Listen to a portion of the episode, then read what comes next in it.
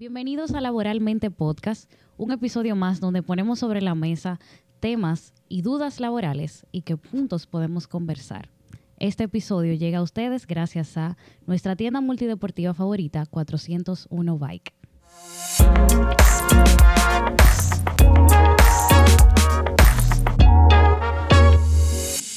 Bienvenidos, bienvenidos a todos. Y este episodio para mí pienso que va a ser un episodio muy especial porque vamos a tratar un tema al que por lo general le huimos, al que por lo general le tenemos miedo. Pero en este día hemos decidido ponerlo sobre la mesa para discutir un poco la realidad y enfrentar ese conflicto que se puede presentar en todas las áreas de nuestras vidas. Y para eso, por supuesto, tengo conmigo a Paola Félix, una especialista en gestión de conflictos. Bienvenida, Paola. Gracias, Lorraine. Me honra estar en este espacio maravilloso de compartir conocimiento que de verdad es de altísimo valor. O sea, que te auguro muchos éxitos y que te veamos crecer a lo largo de los años a ti y a tu primo. Gracias, gracias, gracias. De verdad que a mí me alegra que tú estés aquí porque desde que me topé contigo en las redes, yo lo compartía con amigos y familiares. Yo decía, wow, o sea, este perfil a mí me da tanta paz. Sin embargo, ella trata un tema de gestión de conflictos. Y yo sé que es un poquito contraproducente porque quizás ah, en principio una persona puede escucharlo y puede decir, bueno, es lógico. Es lógico que ella sea un ser de paz porque va a tratar temas de conflictos, eh, problemas interpersonales, familiares en las empresas, en los negocios que se dan, porque es inevitable. Tenemos conflictos sin nosotros quererlo, ¿verdad? Porque no creo que nadie quiera tener conflicto, ¿verdad? Entonces, yo sé que tu trabajo es esto, tú gestionas este tipo de, de áreas, de temas, y yo quiero que tú te presentes un poquito con, con, la gente, que ellos sepan exactamente qué tú haces, a qué te dedicas y cuál es tu trabajo o tu misión con esta gestión de, del conflicto. Me encantó la palabra misión, Loraine, porque a mí me gusta mucho la palabra ikigai, que es propósito de vida en japonés. Y mi ikigai es ese motor que me hace levantar de la cama todos los días. Y ese ikigai es ayudar a las personas, familias, empresas, comunidades a que tengan herramientas de gestión de conflicto y que cuando les llegue a la mano tengan mejores resultados que los que han tenido hoy, porque el conflicto es parte inherente del ser humano, es algo que nos llega sin nosotros quererlo, como la lluvia. Yo siempre digo, hay personas que cuando va a llover como que se molestan y empiezan, oye, va a llover. Y digo yo, no se complique, compre una sombrilla. El conflicto es como la lluvia, nos van a llegar. No nos resistamos a la idea de tener conflictos, sino que usemos una sombrilla que es la sombrilla de la educación, de la capacitación y del apoyo de profesionales como nosotros que les apoyamos en ese camino. Excelente. Entonces, en cuanto a mi background profesional, yo soy abogada, pero una abogada un poquito sui generis, porque realmente la rama que es la que me ha enamorado y es la que yo pienso ejercer durante toda la vida es la de la negociación, la resolución alternativa de conflictos y la mediación. Aunque también hay otros métodos como el arbitraje que también son súper interesantes, pero en verdad mi core, o sea, lo que a mí me llama y me apasiona es el tema de la mediación. Para eso yo me fui, por ejemplo, por darte, he hecho varias capacitaciones, pero te voy a hacer mención de dos. En la Universidad de Buenos Aires, Argentina, yo estudié en un programa de posgrado. Ellos tienen un curso que básicamente es el que se solicita que tengan tomado todas las personas que quieren ser mediadores en Argentina. Es una capacitación básica y ahí yo estudié mediación, negociación y resolución alternativa de conflictos. Y también con el Colegio de Psicólogos de Costa Rica me certifiqué como mediadora y conciliadora, entre, otros, entre otras formaciones también. O sea que ha sido todo en el ámbito de la resolución. Por ejemplo, tengo una diplomatura en métodos alternativos de resolución alternativa de conflictos por la Universidad de Salta. Universidad Católica de Salta en Argentina. O sea, todo ha sido en ese, en ese ámbito. Yo estoy sorprendida. Y no sé si me atrevo a hacerte la pregunta de qué te motivó. ¿Qué te motivó a, a trabajar en esta área? Porque como tú mencionabas, es inevitable el conflicto, pero la diferencia entre tú y el resto de las personas, me atrevo a decir, es que la gente no busca una solución integral de los conflictos, sino que vivimos el día a día se nos presenta un mini conflicto hoy, resolvemos ese mini conflicto, seguimos nuestra vida. El siguiente, el siguiente. Pero en tu caso fue más allá. No solo resolver tu conflicto a nivel personal, sino también estudiar ese, ese, esa área. Esa, realmente yo estoy completamente sorprendida. Te lo dije desde que tú llegaste, porque es que realmente me sorprende que te hayas especializado en eso. Y sé porque tengo una hermana que es abogada. Ah, bueno, el siempre hay un abogado de- en la familia, Sí. siempre. Un médico, un abogado y un Es ingeniero. necesario. Es Es, necesario. Antes la gente lo decía y no sé por qué la gente se ofendía. Decía, no, porque las carreras que son eh, tan regulares, tan normales, no tienen siempre que ser así, pero es necesario. Sí. Lo hemos entendido ya en esta época de, de la vida. Es así. Entonces, por mi hermana, entiendo que la mediación y el arbitraje aquí tienen como puntos de mejora que, que ha ido creciendo, que se ha ido desarrollando, pero no que realmente es algo que está posicionado o que tiene una base muy sólida aquí. O sea, que por eso por esa parte también me sorprende el hecho de que tú siendo abogada hayas decidido adentrarte en esa área. Sí, yo a veces me siento como una, ¿cómo te digo? Como una voz cantando en el desierto, con mucha esperanza, porque verdaderamente no es muy común que la gente primero se quiera acercar al conflicto y segundo que lo quiere estudiar y vivir de compartir cómo gestionarlo o ayudar a gestionarlo. A mí desde muy pequeñita siempre me gustó buscarle la vuelta a todas las situaciones difíciles que yo encontrara en la vida es un arte. es un arte. O sea, yo digo, yo nací con el sí en la boca. Tú ves que hay personas que nacen con Sí, el no en la boca. sí. Mira, tú puedes eso, no. ¿Te gustaría esto? No. Al contrario, yo siempre le busco la vuelta. Nosotros, por ejemplo, en mi, en mi familia hay una inmobiliaria familiar. Y yo recuerdo que una vez mostrándole una propiedad a un cliente, él dijo, bueno, es que la nevera no me cabe. Al ser una cocina modular, yo le dije, ok, si le cortamos ese pedazo, ¿le cabe la nevera? Sí, ok, llamé al propietario, mire, señor fulano, era un doctor. Hay una gavetita pequeña, delgada, que no tiene ningún uso. ¿Usted estaría dispuesto, dispuesto a que cortemos esa, ese pedacito para que le quepa la nevera al cliente? Sí, negocio hecho. Y así muchísimas cosas. Entonces, al yo encontrar la mediación en una formación que hice en un diplomado con la Fundación Friedrich Ebert, uno de esos días tocaba gestión de conflictos y mediación. Y quien fue mi profesora en ese momento, me enamoró del tema. Yo tomé ese taller y yo dije, pero ¿dónde yo he estado todos estos años? Porque esto es lo mío. Buscarle la vuelta, buscar la solución, sabiendo que cada palabra tiene el poder de darle un giro 360, Ujú. utilizar la palabra como herramienta, que como locutora que soy también, para mí es fundamental. Yo conozco el poder de las palabras. Entonces digo, bienes raíces, negociación, locución, el poder de las palabras, comunicación, rebuscarle la vuelta, pero esto es lo mío, negociación, mediación, entonces todo como que engranó, Qué todo el engranaje como que cayó, yo dije, wow. Y a La partir de ahí no he parado, del 2014 para acá no he parado. La verdad es que yo pienso que es bastante gratificante y tú lo puedes corro- cor- corroborar. Cuando tú encuentras que las aptitudes que tú tienes como persona se reúnen con lo que tú has estudiado, eso es la completa felicidad. El éxito tuyo está ya en un 99% porque tú Exacto. estás haciendo lo que a ti te complementa. Totalmente. Y Qué yo, chévere. yo creo que, y lo digo tú que estás en el podcast laboralmente, el que no está viviendo de lo que le gusta todavía no sabe lo que es vivir. Lamentablemente debo de decir que tienes la razón.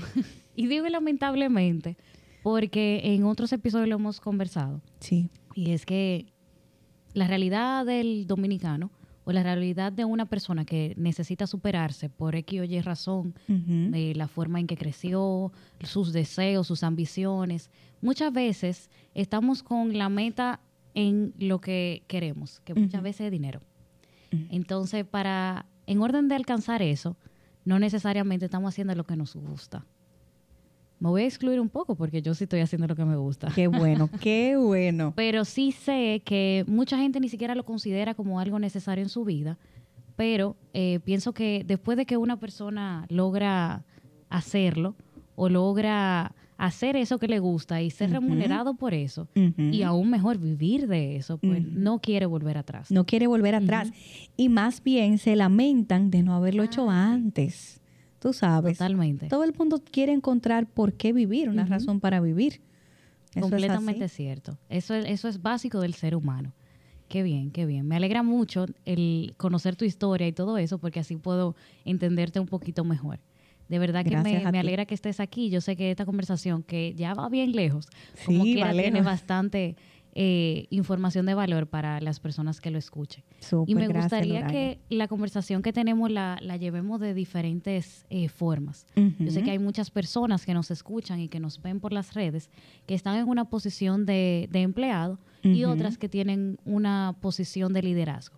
Todos somos líderes en nuestras áreas, eso lo sabemos, pero a nivel jerárquico, jerárquico, pues entonces desempeñamos diferentes funciones. Primero me gustaría comenzar con que nos expliques un poquito lo que es realmente un conflicto, porque pienso que debemos de estar claros o en la misma página antes de, de proseguir. Exactamente, muy buena pregunta. Para empezar, podríamos decir de manera sencilla que un conflicto es una situación de disputa o divergencia en la que dos o más personas perciben que sus intereses y necesidades no pueden ser alcanzados de manera simultánea.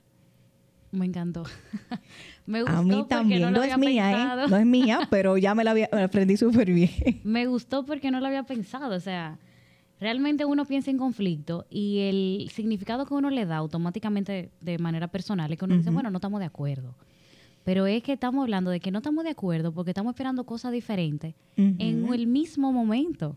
Exacto, o creemos, porque Exacto. vuelvo y te digo, volvemos a la palabra perciben que sus intereses y objetivos. Y hay una, una breve historia que yo siempre uso para ilustrar esto, que es la historia de la naranja, en la que dos hermanas, Luz, Laura y María, están peleando por una naranja.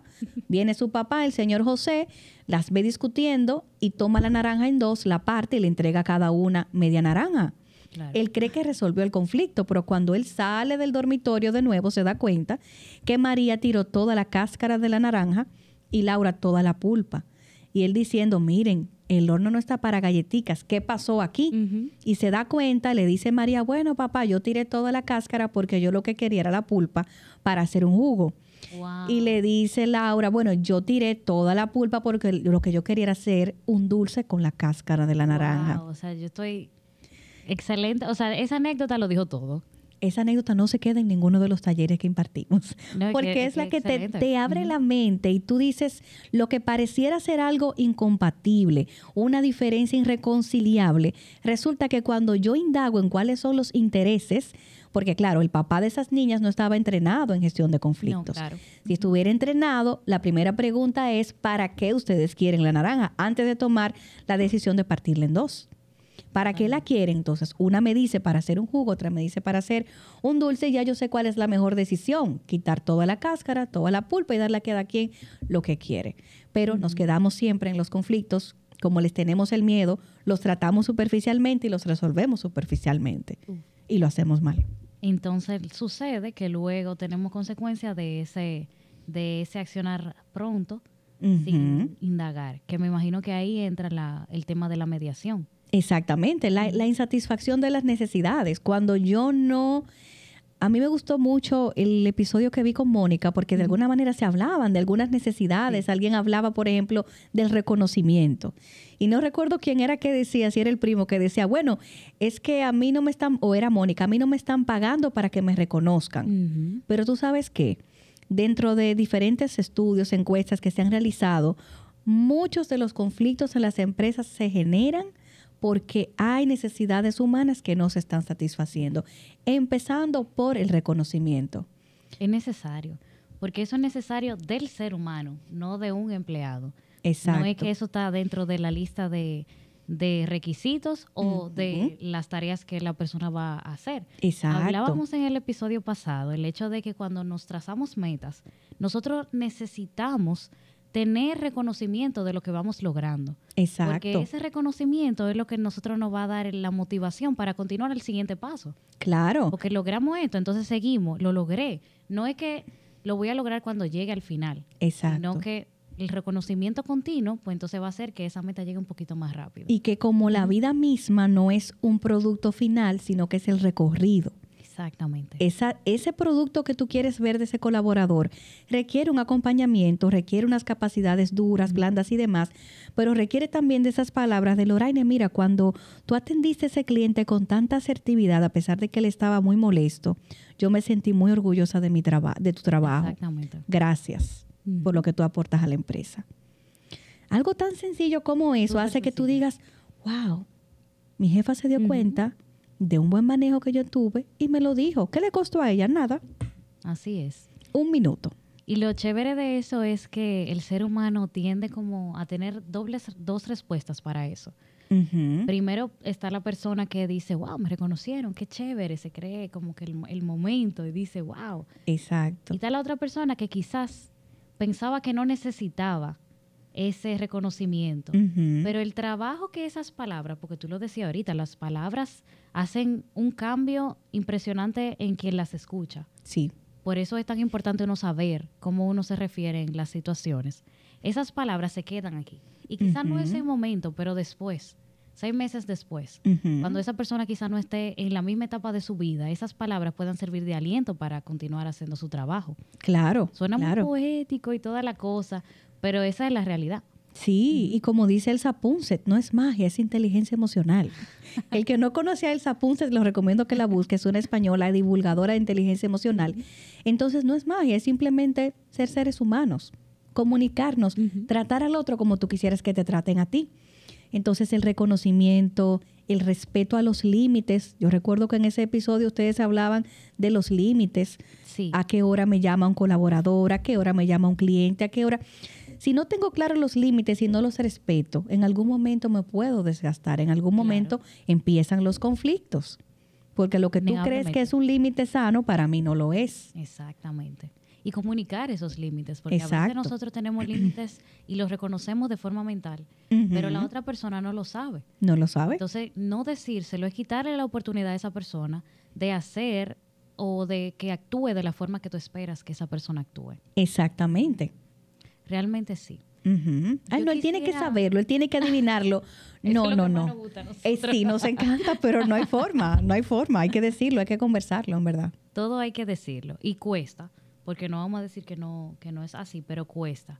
Tú mencionabas ahorita el tema de la percepción, de cómo percibimos las cosas. Exacto. Y tú sabes que la percepción es, es... Aprendí este año que pasó, o lo, lo internalicé un poco y se hizo un poco más de vida en mí. El hecho de que las personas ven las cosas a través de los ojos de su realidad, a través de los lentes de su realidad. Y esa realidad puede estar llena de, de muchas cosas, de experiencias de la vida, de cosas que han aprendido. Y con esos lentes puestos, llega una persona a un trabajo, llega una persona a su negocio, llega una persona al banco, llega una persona a cualquier área y nos la topamos.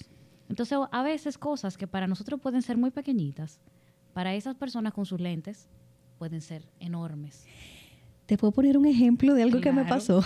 Claro que sí. Yo visité hace mucho tiempo una casa en Jarabacoa de unos familiares. Ya era la, bueno, visité por primera vez. Me dio una alergia tremenda y me congestioné. Yo soy asmática, amanecí ay. con los ojos abiertos. Y yo al final concluí que era que la colcha, posiblemente, aunque estaba limpia.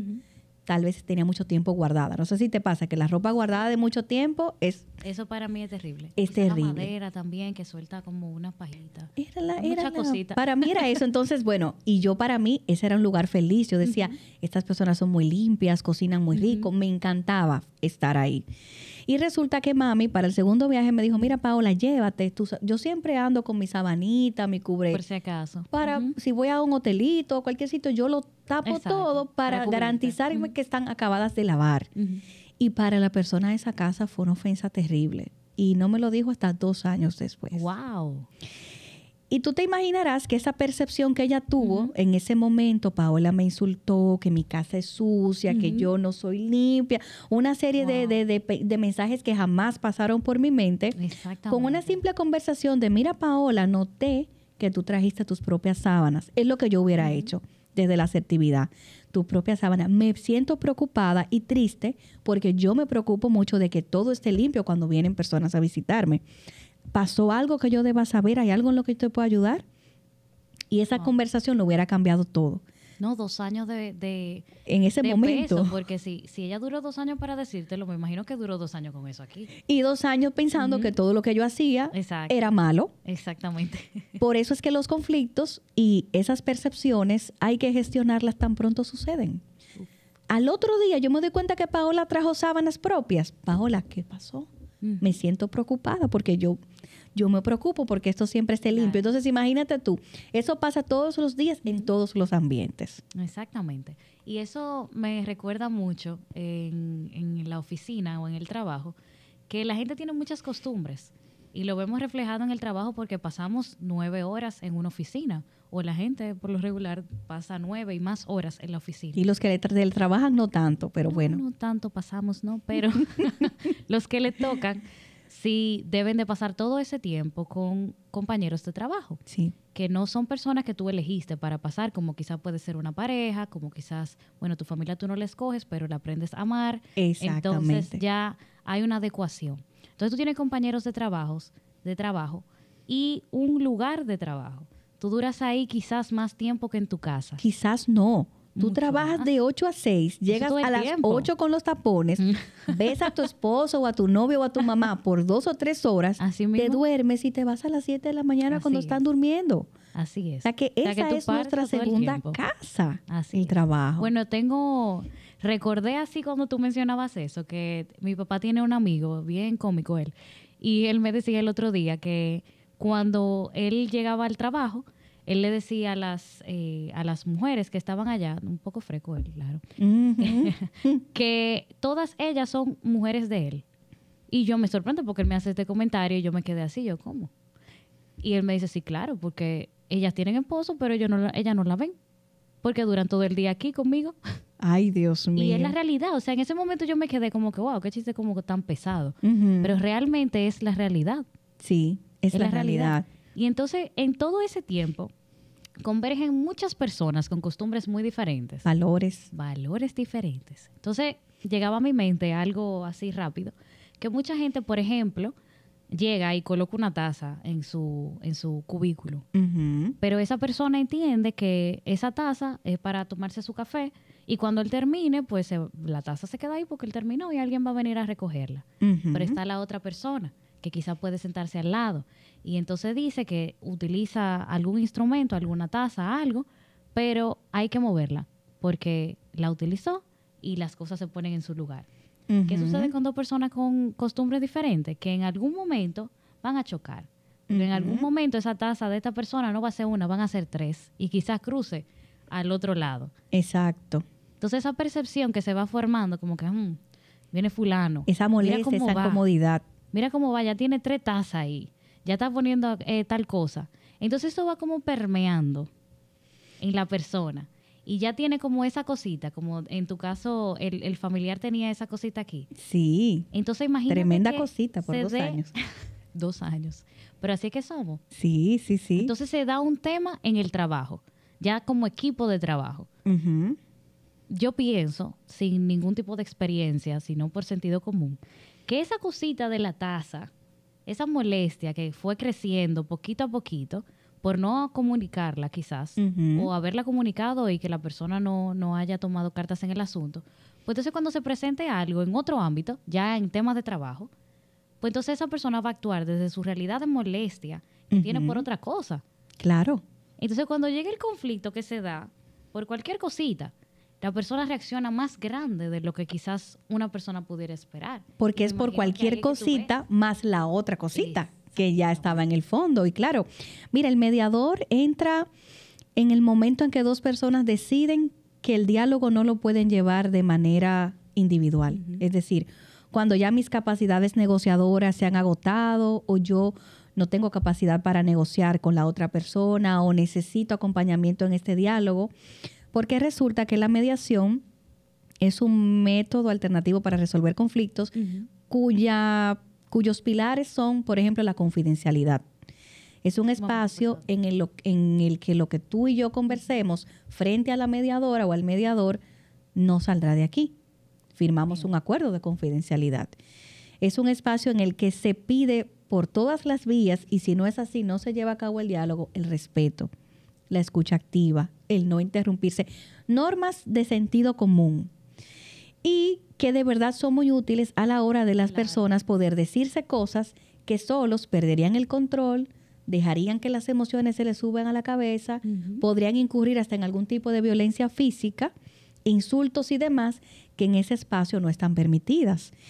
Y me gusta mucho ver cómo las personas cuando salen de un proceso de mediación generalmente llegan a un acuerdo y los que no, por lo menos les sirve como una experiencia y un aprendizaje de cómo yo puedo llevar un diálogo de manera asertiva, pacífica y escuchando al otro a pesar de que hay cosas que yo hubiese preferido no escuchar, pero tuve la oportunidad de hacerlo.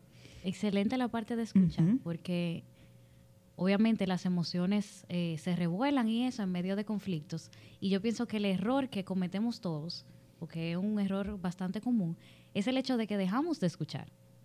Cuando ya estamos muy dentro de las emociones, que estamos en buen dominicano prendido ya, dicen por ahí, dejamos de escuchar. Entonces se nos cierran los oídos y solo hablamos, hablamos, hablamos y hablamos. Entonces la otra persona está igual y dice lo mismo.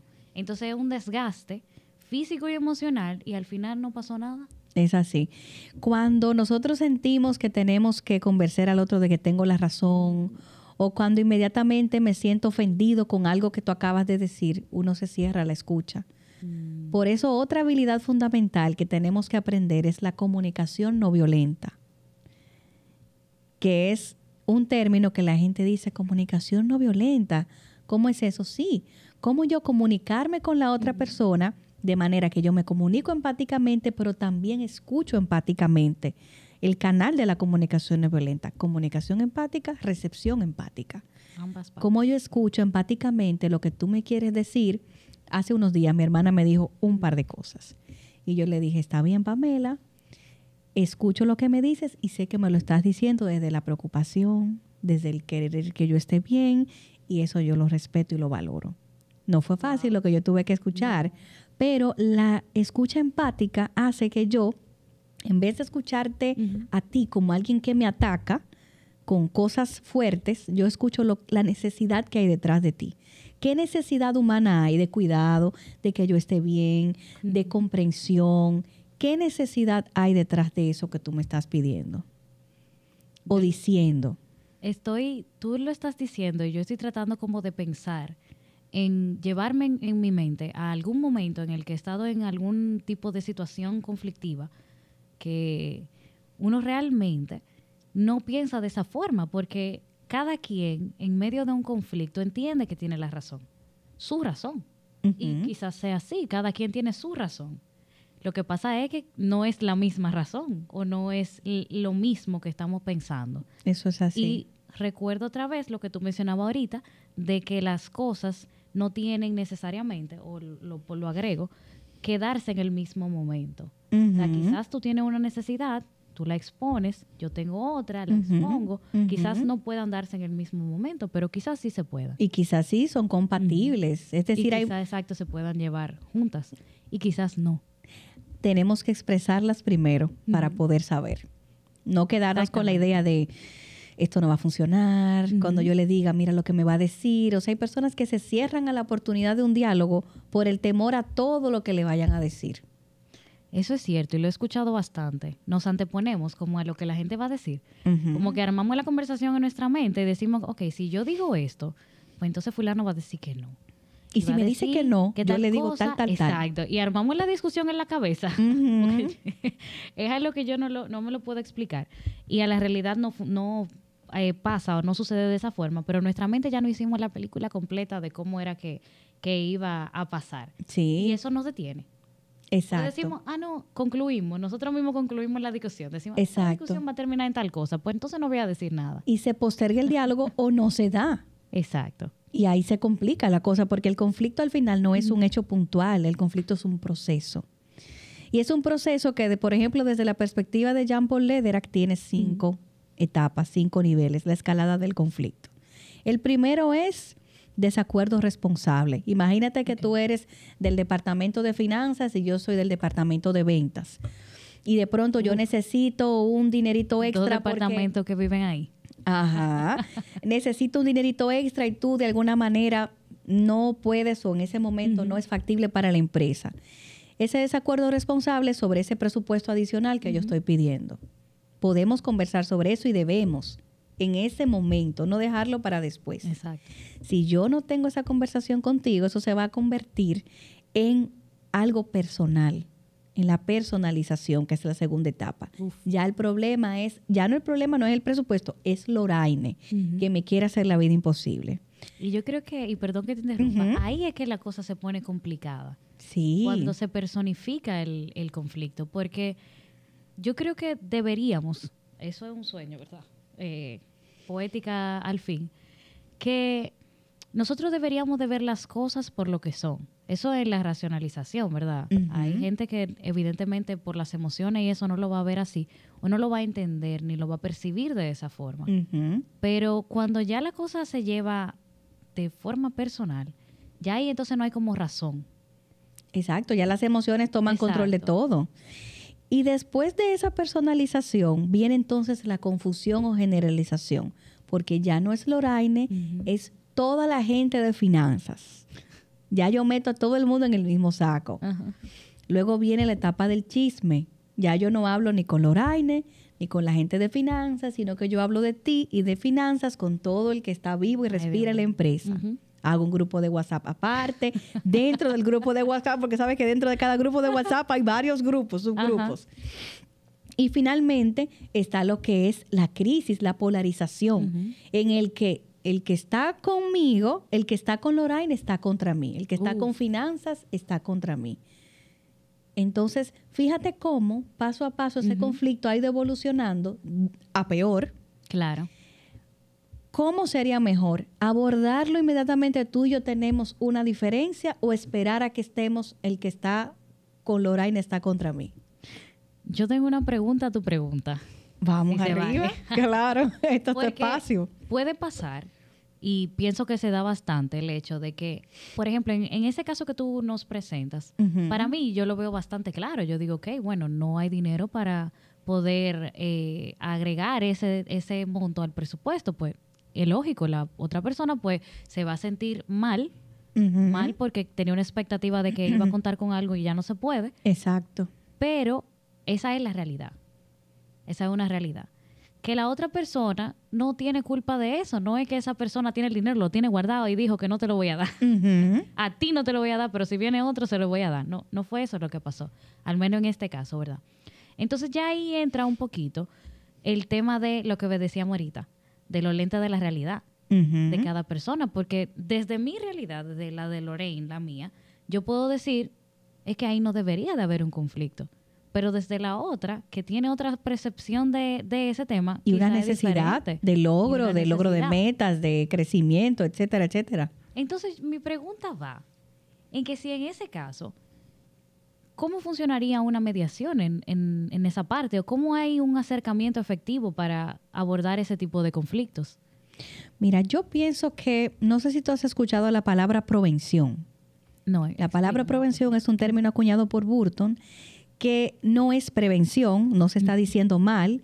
Prevención es proveer de herramientas a las personas. Entonces, desde mi punto de vista, yo pienso que toda empresa lo que tiene que hacer es ofrecerle herramientas, proveerle de herramientas, por ejemplo, de gestión de conflictos y comunicación asertiva a todos sus colaboradores. Muy bueno. De manera que tú y yo, cuando tengamos ese tipo de situaciones, no necesitemos de un tercero. Sería lo ideal. Eso es lo ideal, que tengamos herramientas y podamos negociar y tú puedas explicarme, mira Paola, este es el panorama, pero podemos negociar esto, pero yo te lo puedo dar más tarde, te lo puedo dar en partidas. Exacto. Es decir, que podamos tener una conversación fluida entre compañeras. Ahora, si de pronto la situación escaló y no se manejó a tiempo, entra el mediador. Que, mi recomendación es que sea un mediador externo a la empresa. Claro. Porque, como decía la misma Mónica, y vuelvo y la menciono, no hay una cultura de la discreción en nuestro Sí. país. De hecho, durante mucho tiempo, yo no sé si está bien lo que voy a decir ahora, pero No, mucha gente no supo exactamente cuál es mi médico de cabecera. Porque yo digo, si digo cuál es mi médico de cabecera y va toda mi familia y le preguntan, ¿y qué tal la salud de Paola? Ah. Por ejemplo, ah, sí, ella vino hace un mes y tenía. O sea, yo digo, no, pero tengo temor, ¿no? Digo, gracias a Dios yo soy muy saludable, pero hasta eso a uno le preocupa, que un médico con alguien que cree que uno tiene la confianza, imagínate todo un ambiente de trabajo, lo peligroso que es. No, y entonces ahí entra el tema de que eh, hay personas que entienden que si el fallo, hablando en derecho, no es a su favor o no se le da la razón sobre lo que esa persona piensa, pues está mal. Entonces ya hay una parcialización. Dice, ah, no, como tú decías ahorita, fulano es del partido de tal gente. Ya hay una división. Entonces ya ahí entra el no me siento apoyado, no me siento eh, conforme donde estoy porque no me siento eh, que estoy siendo defendido por las personas que me lideran, por ejemplo. Exacto. Son casos que pueden pasar. Exactamente. Entonces ya en un espacio neutral, que también la mediación es neutral e imparcial, es decir, yo estoy obligada a ser neutral e imparcial. Y estoy obligada que si estoy en un caso de mediación en el que yo pienso que no voy a ser neutral e imparcial, yo no puedo tocar ese, ese proceso de mediación, porque va a perder la esencia. Las partes en el conflicto tienen que sentir que yo soy un apoyo en ese proceso de comunicación, pero no soy un juez, ni quiero serlo. Los jueces están en los tribunales. El mediador escucha ambas partes y trabaja para que ambas partes, de ambas partes, afloren sus sentimientos, sus emociones, sus perspectivas, sus deseos, sus aspiraciones y trabajar en conjunto, mano a mano, para ver cuáles son las soluciones mutuamente aceptables, cuáles son las opciones más viables en ese proceso. Paola, y eso suena muy bien y es un proceso que debería de aplicarse eh, más seguido, tú sabes. Pero eso es algo que podemos aplicar de forma horizontal, compañeros de, de trabajo. Pero ¿qué pasa con los casos que he escuchado bastante, lamentablemente, casos que se dan entre empleados con sus jefes. También se puede. Directos con personas que quizás no son jefes directos, pero en un organigrama están por encima. Clientes, proveedores. también. ¿Sabes que entre clientes eh, y proveedores eh, creo que hay como todavía un, una abertura, una apertura que quizás se pueda manejar eh, el tema, pero específicamente con los conflictos que se pueden dar entre jefe y, su subordinado, creo que es un poquito complejo, o al menos yo lo veo así, porque el, empleado se ve en desventaja, al menos eh, a nivel de, de posición, entonces la mente funciona así también. Estoy en desventaja porque este es mi jefe. Puede ser que lo que esta persona esté haciendo no sea correcto, de la forma que esté manejando este tema no sea correcto, pero es mi jefe. Entonces, en esa parte ahí es que yo tengo como una confusión. Si ahí también se puede entrar una mediación, si cómo se puede manejar. Claro que sí. Porque, te lo digo porque he escuchado casos. Vivimos en, un país muy pintoresco y eso es tanto bueno como malo. Entonces pueden pasar muchas cosas que, que, pueden afectar no tan solo la productividad de una persona, sino también la, la, parte emocional. Porque como decíamos ahorita, pasamos todo el tiempo en el trabajo. Entonces, si ya es una persona que se le ha acercado para comunicarle alguna cosa, no lo entiende, sigue siendo tu jefe, ¿tú crees que eh, sería algo que aportaría o algo o una buena práctica? Es la mediación entre jefe y empleado. Es una buena práctica. Mira, la mediación es muy amplia tenemos la mediación laboral, pero también hay mediación en otro ámbito, en otros ámbitos como familiar, comunitario, policial. Entre reos en las cárceles hay mediación. Hay mediación en el caso de los jóvenes en conflicto con la ley. Es decir, la mediación es hermosa y es muy amplia. Y claro está que aplica en el, para cualquier persona que esté en el ámbito laboral y entienda que necesita tener una conversación con otro sea un superior, sea una persona del mismo nivel jerárquico o una persona que está, digamos, en, un, en una escala inferior, siempre. Pero ¿qué pasa? Tenemos que hacer un gran trabajo a nivel de la cultura, de la cultura organizacional. Lo que yo he visto, y a veces me siento un poquito compelida a, no sé ni qué decir, cuando me dicen, mire, mándeme una cotización del taller de manejo de conflictos, pero no le ponga conflicto por ningún lado en el título. Ay, sí. Entonces he tenido que inventarme unos temas como mejorando las relaciones laborales y la comunicación, tratando de ocultar un poco, porque todavía hay una, una idea en nuestro país de que los conflictos son malos, que los conflictos son negativos y los conflictos son parte de nuestras relaciones humanas porque somos diferentes. Yo me atrevo a decir que son buenos como un plan B de la comunicación asertiva. de la comunicación que es efectiva. Porque si eso no se da, tu siguiente paso es que se dé el conflicto para que esas cosas que no se solucionaron al inicio se van a dar. Es que de hecho ya el conflicto está, porque si hay cosas que solucionar, tenemos un conflicto. Exactamente. Entonces, primero quitarnos el velo. Quitarnos el mito, la creencia de que los conflictos en las empresas son malos. Los conflictos en las empresas simplemente son naturales porque las empresas están formadas por personas con expectativas, niveles educativos distintos, percepciones distintos, gestión de las emociones distintas.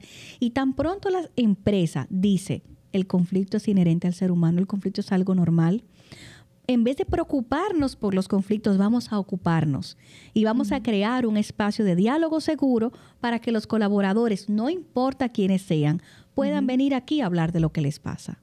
Muy bueno. Tú sabes que me gustó esa parte exactamente que mencionas, que dices que pueden venir aquí a hablar de ese tema, sentirse en confianza, porque Exacto. lo corroboro con lo que tú mencionabas de ocultar la palabra conflicto, de que tratamos de arreglar las cosas a nivel organizacional en las empresas de forma genérica, de que tenemos un problemita en el departamento de finanzas, entonces vamos a hacer un taller para toda la empresa eh, para tratar el tema que está afectando a esa área y en cierta forma está correcta esa, esa manera de abordarlo, porque así no estoy necesariamente apuntando a una persona con algún problema, pero pienso que muchas veces algunos problemas se pueden enfrentar de forma personal, Sí. no necesariamente como un señalamiento de está pasando esto y, y tal cosa, que ahí entra muy bien lo que tú mencionas, la mediación, que deben Exacto. las personas o los el liderazgo debe de auxiliarse de esas herramientas,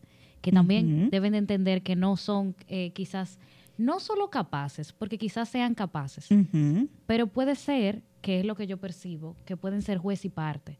Y si no lo son, si son parciales, lamentablemente la otra persona puede percibirlo así. Sí. Yo pienso, Loraine, que toda persona que labora en una empresa tiene que empoderarse de este tema. Porque el conflicto es lo. Después de que yo me voy a morir, algún día, lo único que yo tengo seguro es que voy a tener conflictos. Eso es así. Entonces, si yo empiezo a verlo como una oportunidad de conocer tu punto de vista, con una, como una oportunidad de saber aquellas cosas que no puedo adivinar, sino que solo tú me las puedes decir y cómo yo te puedo ayudar, es maravilloso Claro. es maravilloso. O sea, todo el mundo debería de utilizar la mediación como una herramienta cuando hay un conflicto que no puede gestionar. Y a las empresas les conviene.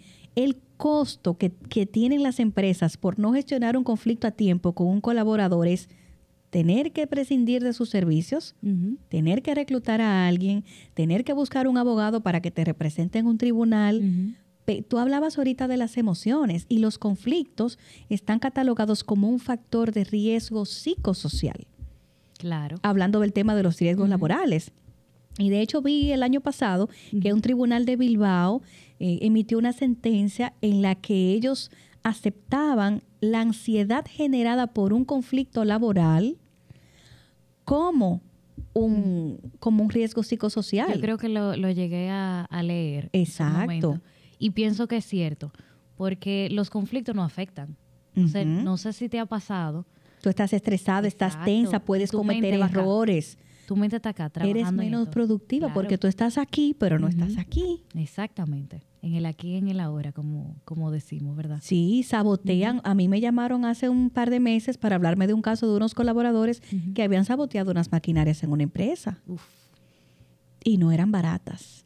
Wow. Todo lo que con una conversación, con una mediación, se queda ahí o podría quedarse ahí. Exacto. en vez de escalar. mayores, claro. O sea, El es vein- tratar a tiempo.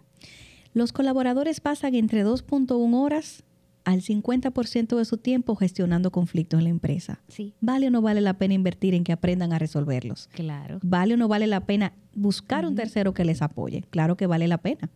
Cuando hay estudios que dicen que el 25% de los colaboradores en algún momento se han ausentado al trabajo por los efectos físicos, psicológicos de un determinado conflicto, si tú perdieras el 25% de tu salario, ¿cómo te sentirías? Ay, no. O sea que el 25% no es poco, es mucho. Claro que sí. Entonces toca quitarnos el velo, toca ser valientes y decir, sí, en esta empresa hay conflictos y sí nosotros le vamos a dar la cara de una manera asertiva, rápida, económica y flexible. Y que como quiera hay que hacerlo. Porque que hacerlo. le damos larga, esa es la diferencia, le damos larga y el asunto no desaparece, sino que se queda ahí. No desaparece. Yo siempre digo en los talleres, si usted siembra una mata de mango y usted se olvida de ella, nunca mira para allá, usted espera que no crezca, pero cuando usted se tenga que voltear se va a dar cuenta que ya creció y que de hecho tiene mangos para usted regalarle a su familia y a todos sus vecinos. Eso pasa con el conflicto. Y a mí me gustó mucho algo que dijo una de mis participantes el año pasado en un taller que yo di abierto al público. Ella dijo, el conflicto hay que atacarlo a tiempo porque es como un cáncer. Cuando hizo metástasis se complica la cosa. Y yo dije, wow, qué ejemplo tan crudo, pero, Pero qué es real. Exacto. Qué real. Yo particularmente, hay un conflicto y ahí mismo estoy Loraine. Amiga, sabes que te Eso es lo que quiero. Tengo 15 días que te veo un poquito alejada, distante. Tú sabes que te valoro. ¿Qué ha pasado? ¿Qué es lo que yo he hecho? ¿Y qué puedo hacer? Porque yo es. quisiera que tú y yo nos sigamos llevando bien. Pero ahí mismo, nada se deja para después, preferiblemente. Claro. Eso me, me gustó mucho también la forma en que lo abordaste, porque eh, como decíamos ahorita, la comunicación es clave para uno abordar un conflicto, porque si ya el conflicto está, las palabras lo que van a hacer es a herir más. Exacto. Entonces esa es la forma. Uno empieza eh, resaltando lo bueno, reconociendo que uno quiere mantener algo, quizá una relación laboral, en, en el caso que estamos tratando, Exacto. relación personal o cualquiera. Y entonces luego se aborda el, el problema Sí. y una solución, que me imagino que, que no se queda ahí como, ok, esto es lo que está pasando y ya. Eso sería una queja, un desahogo. Para que sea algo proactivo, tú tienes Ajá. que brindar una solución. Claro. Claro está. Y que esa solución tenemos que aprender, eh, y me incluyo, que la solución no siempre va a ser algo favorable para nosotros. O no favorable en el sentido de que, de que sea algo que nosotros queremos, sino que no siempre va a ser lo que esperamos. A veces puede ser hasta mejor. Sí. Lo que pasa es que en ese momento no lo sabemos. Si no lo intentamos, nunca sabremos. Exactamente. Y por último, quisiera que tocáramos quizá un poquito, un poquito, porque yo sé que tú te topas con esto y imagino que ya te has topado con casos en el que lamentablemente no se puede conciliar. Sí. Entonces, en una oficina, en el caso laboral, cuando no se puede conciliar, pues la respuesta es que él se desvincula de la, de la empresa, la persona. Depende. O, exacto. Depende. Entonces, ¿qué otras herramientas o qué otras cosas tú has visto en la práctica que se puedan dar cuando no es posible conciliar? Mira, yo pienso que efectivamente hay otras vías. Cuando no es posible conciliar, a veces se prescinde del colaborador o se cambia de departamento, por ejemplo, o se busca algún tipo de bajadero, pero te digo algo, no, no es magia la mediación. Sí. Hay casos que sí. Todos has escuchado la frase que dice, cuando no se puede, no se puede. Sí, claro. Hay casos así, en los que de verdad que no hay una solución a la situación. Entonces es ver qué es lo que más le funciona a la empresa y al colaborador. A veces el colaborador es, bueno, yo tengo que buscar una alternativa. Una alternativa es qué es lo mejor que yo puedo obtener sin tu ayuda.